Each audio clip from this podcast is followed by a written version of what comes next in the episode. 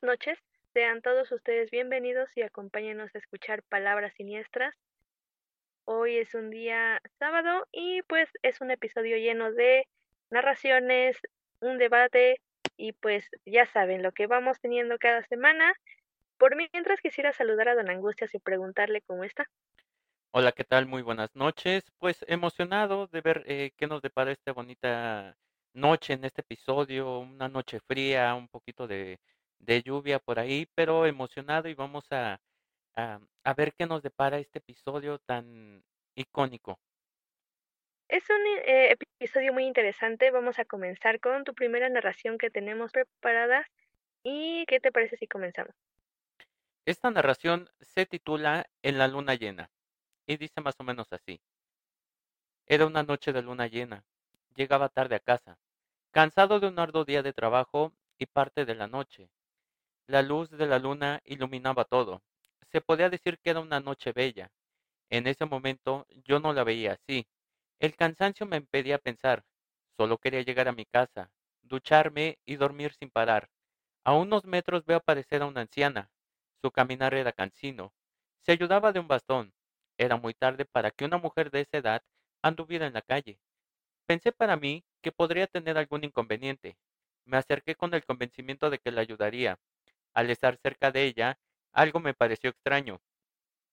No era ella como tal, era el aura, o como fuera, pero alrededor de esa mujer algo no estaba bien. Sentí un escalofrío en mi piel. Quise deshacer mis pasos y seguir mi camino, pero en ese momento ella levantó la mirada y me miró fijamente. Al ver sus ojos me quedé sin movimiento, sin habla. Creería yo hasta sin respiración. Los ojos de aquella anciana eran completamente negros. No tenían esa parte blanca llamada esclotérica. Era como brea fundida. Lo primero que vi fueron sus ojos. Estos parecían que te miraban y te traspasaban, como si estuvieran mirando el alma. Ver esos ojos me hacían temblar las piernas, me hacían castañar los dientes, como si un frío interior me estuviera congelando por dentro. Era tanto mi temor que olvidé el cansancio de hacía pocos minutos, pero de su boca también emanaba terror, una sonrisa diabólica, a pesar de que era una anciana. Todo en su cara decía que no era nada bueno. Su nariz muy larga y puntiaguda. Ella me miraba fijamente con esa sonrisa tenebrosa. Yo la miraba igual, pero creo que mi mirada era de completo terror. Ella abrió la boca y dio un graznido como un cuervo. Efectivamente, tenía que ser el sonido de un cuervo, porque todo el sitio se llenó de estos animales cubriendo a esta mujer. Los animales revolotearon a su alrededor. En un momento dado, la cubrieron por completo. No se veía a la mujer, solo cientos de cuervos. Cuando estos volaron al cielo, la mujer había desaparecido. En ese momento solo pensé en correr a casa. Mientras corría, todo el cansancio volvió a mi cuerpo. A partir de esa noche, después de que se apagaban las luces en la casa, yo escuchaba el graznar de un cuervo en un árbol que había fuera de casa. Escuchar ese sonido me hacía sentir un temor inarrable, porque yo estaba seguro que era esa mujer, esa anciana que no podía ser otra cosa más que un ser desencarnado, o algo así. ¿Qué sé yo? Una noche de nuevo, en luna llena, veo por la ventana de mi habitación y esa mujer está afuera mirándome, a pesar de la distancia y el cristal de las ventanas, su mirada me causaba de nuevo terror y escalofrío. ¿Qué carambas era eso? ¿Qué te llena de ese miedo y ese frío mortal?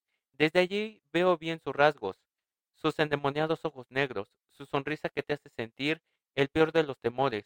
No sé cuánto pasamos allí, ella mirándome fijamente y yo sin poder rehuir de su mirada, como la noche anterior. Da su peculiar graznido y aparecen los cuervos, la envuelven, sale volando, pero veo en el cielo que no son cuervos, son mujeres que vuelan por montones. Todas son ellas, todas son la anciana aquella. Pasaron varias noches sin volver a escuchar el graznido de los cuervos. Al parecer se habían marchado lejos. Yo seguía mi vida normal, pero siempre trataba de llegar temprano a casa. Algo me decía que esa mujer, esos cuervos o todas esas mujeres seguían ahí, en la oscuridad, y sí que lo, y sí que lo estaban. Una tarde, casi noche, no veo a la anciana. Veo los cuervos venir frente a mí. Pienso que si siguen en esa dirección, me podrán atacar, y creo que eso es lo que quieren hacer.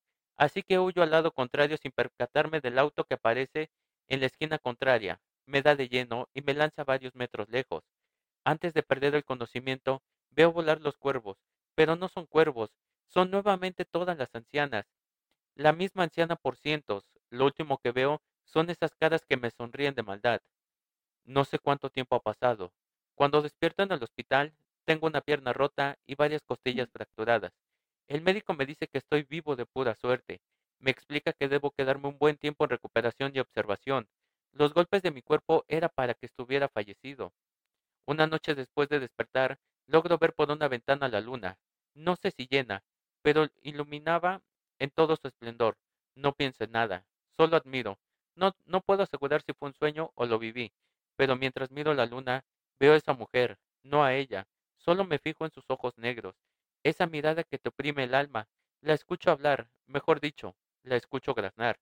Pero entiendo, pero entiendo lo que dice, aún no es tu tiempo. Dice esto y se funde en la noche, desaparece. Después de esto no la volví a ver, ni a escuchar graznar, y no sabría decir qué es ni qué fue eso que viví. Wow, ¿te imaginas qué trauma el haber visto cómo, cómo desaparecía junto con muchos cuervos yo no sabría cómo reaccionaría en ese momento. Yo creo que es muy normal, ¿no? Si vuelves a ver a un grupo grande de cuervos, yo también correría al lado contrario sin importarme nada. Lamentablemente también le tocó que tuviera un accidente por ese terror que le causaba esa mujer. Sí, es, pues yo creo que sería impresionante, ¿no? Ver una, estar en una situación así, lo primero que muchos haríamos, la, la primera reacción sería correr y pues sin fijarnos hacia dónde, ¿no? Eh, pero bueno, afortunadamente pues esta persona parece ser que está bien o, al menos no le pasó nada, pero sí sería un gran impacto y obviamente pues eso te dejaría marcado de por vida. Sí, claro que sí. La verdad fue una excelente narración. Me gustaría mucho continuar con este episodio y platicáramos acerca del debate que tenemos esta semana, ¿qué te parece? Este video se llama El, el escalofriante caso de Diego. Desaparece su hermana y empieza a pasar esto a las 3 de la mañana. Bueno, les platico, realmente habíamos tenido un episodio donde comenzábamos a platicar acerca de este tema, ¿no? El caso de Diego, donde sucedían cosas muy extrañas dentro de su casa. Podía observar que había un ente dentro de su casa que podía interactuar con su, con su sobrina. Esta niña que vivía en su casa y que después de mucho, mucha evidencia que había, tomado con su celular, se daba cuenta que iba creciendo esta interacción que tenía con su sobrina. Eh, ahora vamos continuando, ya que su sobrina había desaparecido después de que, pues, él dice que no reaccionó a tiempo, entonces el ente, pues, se logró apropiar de, pues, de la chica, ¿no? En este video vemos varias situaciones. Eh, una de ellas es cuando comienza a escucharla ahora pedir ayuda. La escucha pedir ayuda, la escucha llorar, pero igual no logra como comunicarse del todo con ella. Hay una escena que me llama mucho la atención cuando está como sonando la ventana o una puerta, empieza como a azotarse y escucha a su sobrina decirle ayuda, ayuda. Entonces abre la puerta y ya no hay nada, ¿no? Entonces, esto sucede en varias ocasiones dentro de ese video.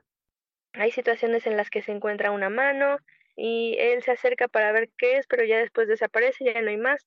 Entonces, eh, creo que van sucediendo cosas similares durante este video, eh, interacciones como pedidas de auxilio, como que quiere pedir ayuda para volver, pero no le es posible.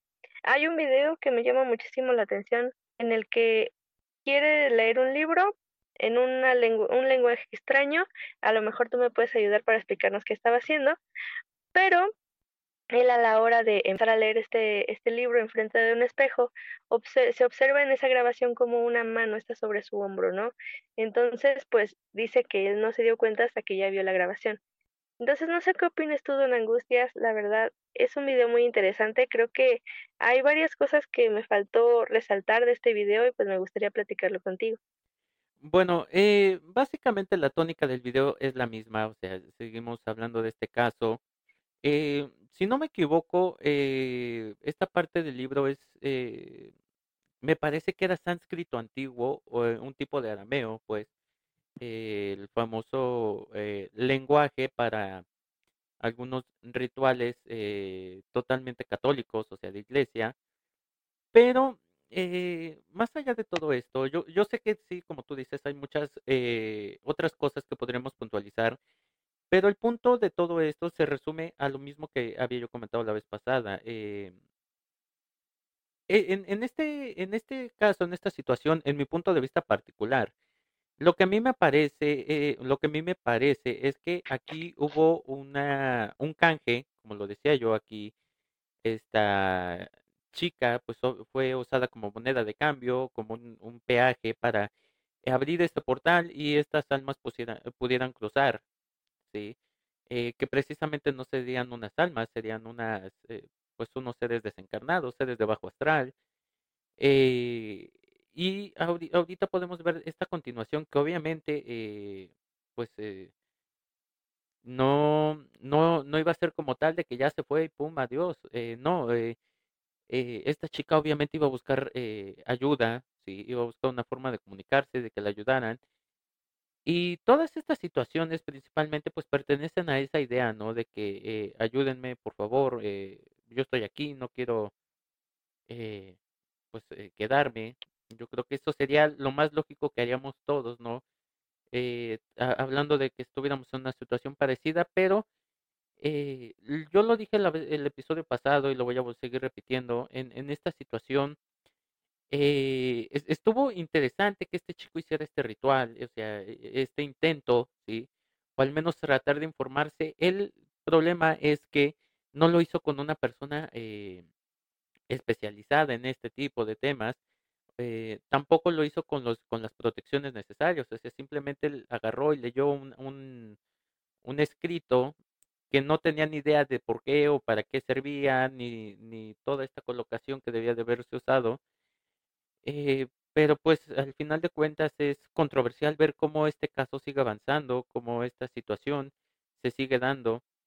Es triste darse cuenta cómo este tipo de situaciones sí están siendo, este, pues que sí son verdad, que no son nada más toda esta idea de que, eh, pues no, o sea, el, mundo paranormal es el, el que sale en la ficción, el que sale en las películas, en la que sale en la que vamos a ver a los cines o en las plataformas y punto, ¿no? O sea, e- esto va mucho más allá.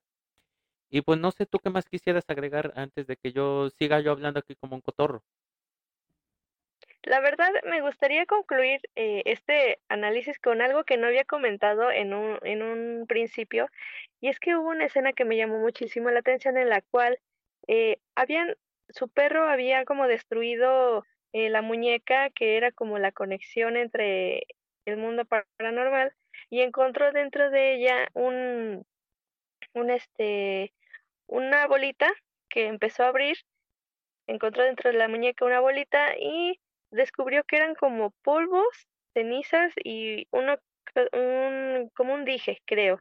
Entonces, me llamó muchísimo la atención porque yo la verdad sigo dudando de la veracidad de este video. La verdad yo creo que sí son efectos especiales o no lo sé, pero fuera de eso me gustaría como recalcar eso, ¿no? Porque yo creo que cuando hay este tipo de trabajos como lo que platicábamos en otro episodio que era sobre la brujería. Sabemos que pues se pueden utilizar ciertas, ciertos objetos para, para hacer ciertos rituales, etcétera, ¿no? Y por ejemplo, también me llama muchísimo la atención que a lo mejor eh, habrá familias o personas que cuando una persona fallece quieres mantener un objeto que te recuerde a esa persona o simbolizarla, etcétera, ¿no? Por ejemplo, había pensado que hay gente que que hace muñecos de peluche con la camisa de la persona que había eh, fallecido. A mí, la verdad, eso me parece un poco tétrico, mm, es mi opinión personal, ¿no? Pero, pero sé que pues eh, se podría tratar de esos temas, ¿no? Entonces, es lo que me llama la atención. No creo que sea algo del todo real, pero sí creo que existen estos rituales o estas situaciones. Bueno, lo que mencionas de este hechizo que se encuentra, eh, básicamente ahí se puede ver que está metida la mano de una persona, ¿sí? O sea, de un ser humano, de un ser vivo, eh, dentro de este, podríamos decirlo, complot, o de este regreso de las almas, eh, porque obviamente pues tenía que existir alguna forma en la que se comunicaran, ¿no? O sea, e- el otro mundo y este. tampoco es como que los seres del otro mundo pudieran, pudieran hacer esto solos. No sé, bueno, eh, no se aprecia muy bien cuáles son los elementos como tal, o sea, puede uno ver eh, ciertas cosas, pero no puede uno saber a detalle qué son. Pero a mi punto de vista particular, eh, el hecho tal vez es que eh, este chico tal vez está grabando con una definición muy avanzada, está puliendo sus audios, está haciendo ciertas cosas que podrían darle ese toque como de irrealismo a, a la situación, pero más allá, yo he conocido casos que son muy parecidos, que, que sí son eh, y han sido verdad. Entonces, pues no sé, al final de cuentas yo creo que la gente es quien, quien podría ver el video y decir pues si es verdad o no. Así es, completamente. Ya saben, así la última palabra también es de las personas que nos están escuchando. Y ahora continuemos. Y esta vez vamos a escuchar la anécdota de Don Angustias que tenemos cada semana para ustedes. Don Angustias, ¿de qué se trata? Bueno, en esta ocasión la anécdota se titula El fantasma de ella y dice más o menos así.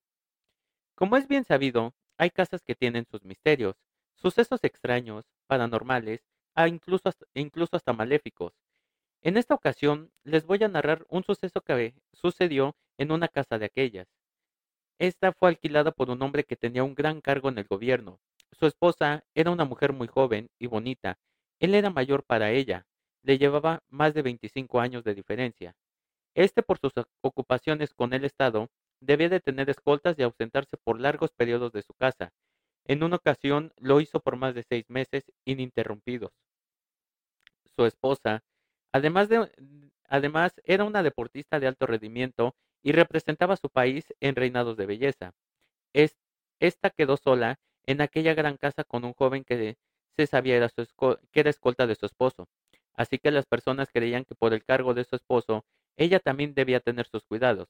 Con el tiempo y los tratos de estos, se dieron cuenta que aquellos eran amantes. Una noche se escuchó una discusión, no muy acalorada, pero sí hubo voces fuertes. Muy pronto todo quedó en completo silencio. Los vecinos no prestaron atención y se fueron a dormir. Pero a eso de las tres de la madrugada se escucharon varios disparos. El hombre sale gritando como loco que ella se había suicidado. La realidad es que ella tenía varios impactos en su cuello y cabeza, algo bien difícil de digerir. Tal vez uno tenga el coraje de dispararse una vez, pero las siguientes es bastante improbable. Con este argumento Esposo y familia abrieron una investigación acusando al joven de asesinato. No solo salió bien librado, sino que se marchó del país dejando al esposo y a la familia sumidos en el dolor y la impotencia. Es aquí donde empiezan a ocurrir sucesos que no tienen una explicación, o al menos eso yo creo. El esposo después de la muerte de esta entregó la casa, ya que ésta era rentada. Los primeros en llegar a vivir allí fue una pareja de esposos, muy jóvenes. Una noche cualquiera tuvieron una fuerte discusión. Si no es por la pronta reacción de los vecinos y la policía, éste hubiese también asesinado a su esposa. Cuenta él en su declaración que dormían tranquilos cuando sintió un olor a lavanda muy fuerte. Despertó de inmediato y al abrir los ojos ve a una mujer de cabello largo parado al lado de su cama. A pesar de la oscuridad, se veía muy bien en su cara que era bastante hermosa. Esta lo miraba fijamente, pero al sonreír, él sintió unos deseos incontrolables incontrolables de ahorcar a su esposa, un odio, un odio que él ni siquiera puede explicar. Sin más, llevó las manos a esta que dormía y apretó con fuerza. Ella, a pesar de dormir, logró zafarse y correr gritando por la casa. Ella confiesa no haber visto dicha mujer. Lo que se asegura es que quien atacó no era su esposo. Él tenía los ojos cegados de odio, algo que nunca antes había pasado. Él no era agresivo. Esta pareja se marchó de allí, asegurando que lo ocurrido era debido a la casa. Esta estaba embrujada. Los vecinos, sabiendo lo de la muerte de la joven allí, estaban seguros que era el espíritu de ésta, dolida y con rencor por la impunidad de su muerte. Fue así que después de esto llegó otra pareja allí, con un niño de seis años. Este último empezó a decir que cuando llegaba la noche veía una mujer, de una mujer joven de cabello largo en su habitación. Siempre que aparecía, un fuerte olor llenaba todo. Era la misma, era la misma habitación donde ella la habían encontrado muerta. Los padres del niño en un comienzo no le prestaron atención. Más aún que el niño decía que era una mujer muy linda, los padres creían que era por hacerse notar. Una noche el niño, entrado en confianza con aquella aparición, se le acercó, quería tocarla, Estando junto a ella, ésta lo abrazó y dejó que su cabello le cubriera la cara. Este, aunque con un olor agradable a lavanda, estaba asfixiando al niño. Este gritó y pataleó hasta que sus padres corrieron a ver qué ocurría. Encontraron a su pequeño envuelto en las sábanas. Él mismo se ahogaba con ellas. No vieron a la mujer. Muy pronto también se fueron de la casa. Así cada familia que llega ahí tiene algún percance. Lo más notorio es el olor a lavanda, la cual usaba ella para lavar su cabello. En un principio solo se ven mover cosas o pasar sombras. Algunos aseguran haberla escuchado cantar, con una voz muy suave, pero siempre llega el momento en el que ataca o hace que las personas que viven allí se vuelvan como locos y ataquen a otros. La casa sigue allí en alquiler, siempre pasa lo mismo, y aunque se les advierte a los nuevos inquilinos, nadie cree en esto hasta que no les toca vivirlo. Creo que es algo que habíamos platicado en algunos otros episodios en los que decíamos que a veces las cosas paranormales pueden ocurrir en los lugares que menos esperamos o llegando a un lugar que no sabemos qué sucedió antes, ¿no? Entonces, creo que esto sucedió en este en este departamento en el que en esta casa en la que había sucedido algo trágico que se iba pasando conforme la gente iba visitando y habitando esa casa nuevamente, ¿no? Y como dices bien, a veces no creemos en lo paranormal o en estas cosas extrañas que suceden hasta que nos pasan. Sí, y es totalmente cierto. Eh, yo aquí lo he mencionado muchísimas veces y lo voy a seguir diciendo. Uno no tiene una idea de qué sucedió en los lugares a donde estamos llegando, ¿sí? Eh, no sea, no solo para vivir, ¿no? O sea, eh, en, algún lugar al, que hemos llegado, eh, no sé, para visitar a alguien, para eh, incluso lugares de comida, eh, lugares de reposo, eh, vacaciones, etcétera. Uno nunca puede uno saber qué sucedió en ese lugar y no hablemos totalmente de todo el complejo, la casa, la residencia, sí, ha- hablemos de los simples asientos, hablemos de las simples cosas entonces, eh, pues siempre hay que tener cuidado, principalmente cuando se va uno a vivir en una casa nueva, sí, que, que es totalmente desconocida para nosotros, ¿no? O sea, si es una casa eh, que nosotros acabamos de construir, pues eh, no hay que tener tantísimas eh, eh, protecciones, o sea, no hay que hacer muchísimas cosas, pero principalmente cuando no lo es, cuando es una casa que alguien más habitó, yo creo que sí, ahí hay que tener este tipo de cuidados, hay que, eh, pues, ha- hacer algunos ciertos rituales, este, eh, ya saben, to- to- todos los aquellos que se dicen, el arroz, el agua, las monedas, este, los ramos, las cruces, todo esto, el agua bendita, pues para tratar de que la casa se vuelva un poquito más en armonía. Muchísima gente se va más allá, que son las campanas, sí, los círculos de fuego, los círculos de sal, los círculos de agua bendita. Entonces, eh, pues sí, hay veces que la gente, eh, yo, yo creo que e- e- es cierto porque en mi pueblo dicen, cuando el río suena es que agua lleva, ¿no? Entonces, si la gente te está diciendo, oye, ten cuidado porque ahí sucede esto, y se ha escuchado esto, y hay gente que, que ha comentado esto, y pasa de ser más de un comentario y pasan a ser 3, 10, 20, 30, 50, 100 comentarios, es como de que, oye, no, pues este, algo sí está pasando ahí y debería yo de tener cuidado porque a lo mejor eso que está pasando ahí me podría tocar a mí. Sí, yo también creo mucho en eso y aparte el, el hacer el ritual que más preferamos nosotros en el que creamos a la hora de llegar a un nuevo lugar, ¿no? ¿Qué te parece si ahora vamos comenzando con el dato paranormal que tenemos esta semana que dice así? Se dice que si escuchas susurrar tu nombre mientras estás solo, es porque el espíritu de algún conocido intenta contactarte. ¿Qué dices? Eh, bueno, es cierto, es totalmente cierto. Yo creo que nos ha pasado en algunas ocasiones, hemos ido caminando por lugares, eh, por algunos espacios, etcétera, y de repente escuchamos nuestro nombre y es como de que nuestra primera intuición, sí, nuestra primera reacción, nuestro primer movimiento es voltear, ¿no? ¿Quién, quién me está hablando, sí? Eh, ¿quién fue? Y, y tratas Sí. como de buscar y, y si lo escuchaste por detrás, como que hasta a veces te regresas, ¿no? Como de que a lo mejor alguien me vio, un conocido, alguien estaba ayuda, etcétera, ¿no? Eh, en mi pueblo, yo, yo siempre insistiendo en mi pueblo, tal vez era porque allá hay mucho brujo o hubo, quién sabe. Eh, siempre decían que cuando escucharas que te chiflaban eh, o, o que gritaban tu nombre, ¿sabes qué?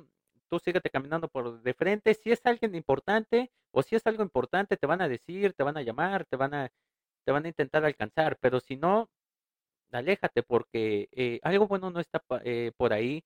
muchas veces, aunque no sea un conocido, a veces aunque sea un alma eh, carroñera, un alma en pena, un desencarnado, pues eh, tienen estabilidad y simplemente pues se te puede pegar y ya de ahí viene la famosa, este, se me, se me pegó el aire, el aire dicen Mm. muchísimos otros, entonces pues bueno, eh, un, un dato muy, muy enternecedor, un dato que es totalmente cierto y un dato que desafortunadamente pues sí llega a ser real. Ay, sí, a mí sí me ha pasado. A mí me ha pasado, por ejemplo, durmiendo. Y pues sí, también en la calle, ¿no? Yo durmiendo escucho de repente que gritan mi nombre, como que me gritan, pues, y ya despierto y no hay nadie, o sea, todos están durmiendo igual. Es muy extraño, pero pues, en fin, aquí está el dato paranormal. ¿Qué nos, qué continúa en este episodio, Don Angustias? Y pues bueno, ya para finalizar este bonito episodio, como siempre, eh, queda una última narración y será nuestra anfitriona Dama Demencia quien no la contará. Esta historia se llama Alma en pena. A pesar de que las paredes estaban en pie, la casa por dentro estaba destruida. Mis padres tenían poco presupuesto para la compra de vivienda, aunque mi madre se oponía a la compra de dicha propiedad, alegando que si no se construía nueva, esas paredes se vendrían abajo y nos podrían matar. Pero mi padre trabajaba en la rama de la construcción y entendía bastante del tema. Sabía que pasarían muchos años antes de que aquellas paredes fallaran, así que se llevó a cabo la compra y mi padre se puso en la tarea de reformarla. Más que reformarla era hacerla de nuevo. Solo sus paredes seguían intactas. Cambio de techo, de pisos y en un par de meses estaba habitable. Nos trasladamos apenas estuvo lista. Aunque mi madre se opuso a esta compra, estaba feliz por cómo había quedado. Ella nunca fue a mirar la casa mientras estuvo en remodelación. Era una manera de demostrarle a mi padre que estaba inconforme. Pero al verla cómo quedó, se sentía feliz. Era nuestra casa, era de nuestra propiedad, algo que nunca habíamos tenido.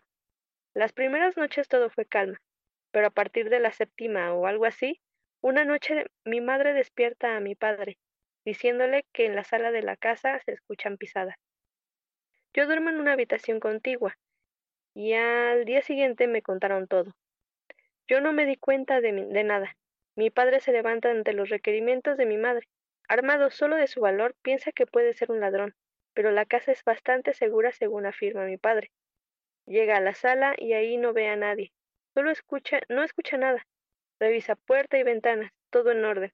Al dar media vuelta para volver a su habitación, escucha un lamento, tan doloroso y terrorífico que no le permite mirar hacia sus espaldas. Solo piensa en huir y así lo hace a la habitación. Llega ahí, desencajado, muerto de miedo. Mi madre sorprendida pregunta por lo que sucede. Él le asegura que en la sala hay un fantasma o espíritu. Mi madre lo mira más sorprendida aún. En casa nunca se habló de estos temas.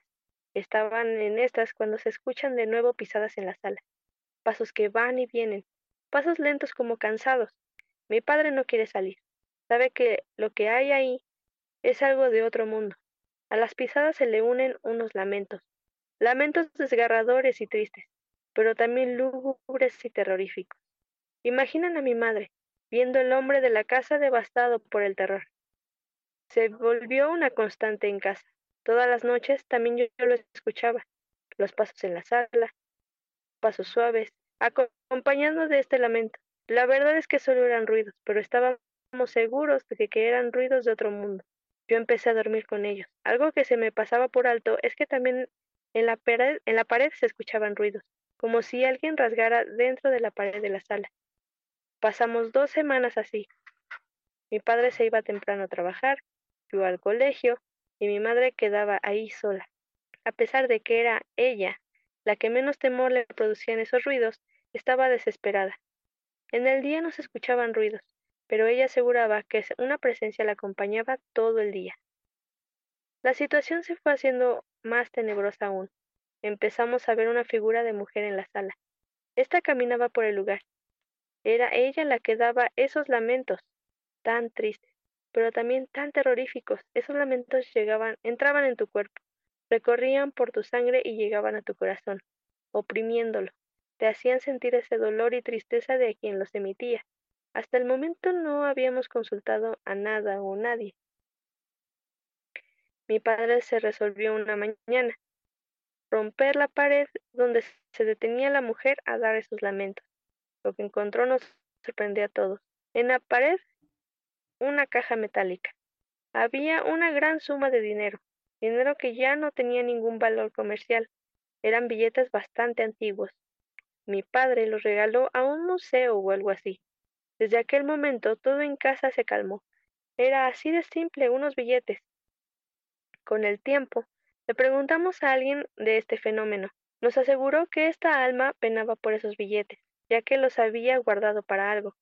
Nosotros simplemente le, la enviamos a penar a otro lugar. A donde vayan esos billetes, irá esa pobre alma en pena. Wow, eh, es lo que mencionábamos en, en algunos otros episodios eh, siempre habrá espíritus que se quedan eh, atorados eh, en este en esta transición de pasar al, al, siguiente punto, al siguiente la siguiente etapa, al siguiente plano, eh, por esta situación de que eh, se aferran, eh, se quedan aferradas a ciertas cosas, ciertas situaciones, y pues esta es la prueba más fehaciente. Y pues nada, yo sigo insistiendo con lo mismo, nunca sabremos qué hay dentro de los lugares a los que llegamos a, habitar, a residir, a vivir como tal. Entonces, pues siempre hay que tener cuidado, siempre hay que buscar ayuda cuando se necesite y pues nada, muchísimas gracias, Dama Demencia, por habernos compartido esta bonita narración. No, gracias a ti por escucharla. La verdad es que yo también estuve pensando en algo, dije, pues es que a lo mejor la, la, la esposa también tenía como un presentimiento cuando visitó esa casa, pero pues así sucedieron las cosas. Muchísimas gracias por habernos escuchado, también gracias a las personas que se quedaron hasta este momento ha llegado el momento de despedirnos y pues nos escuchamos la próxima semana aquí en Palabras Siniestras.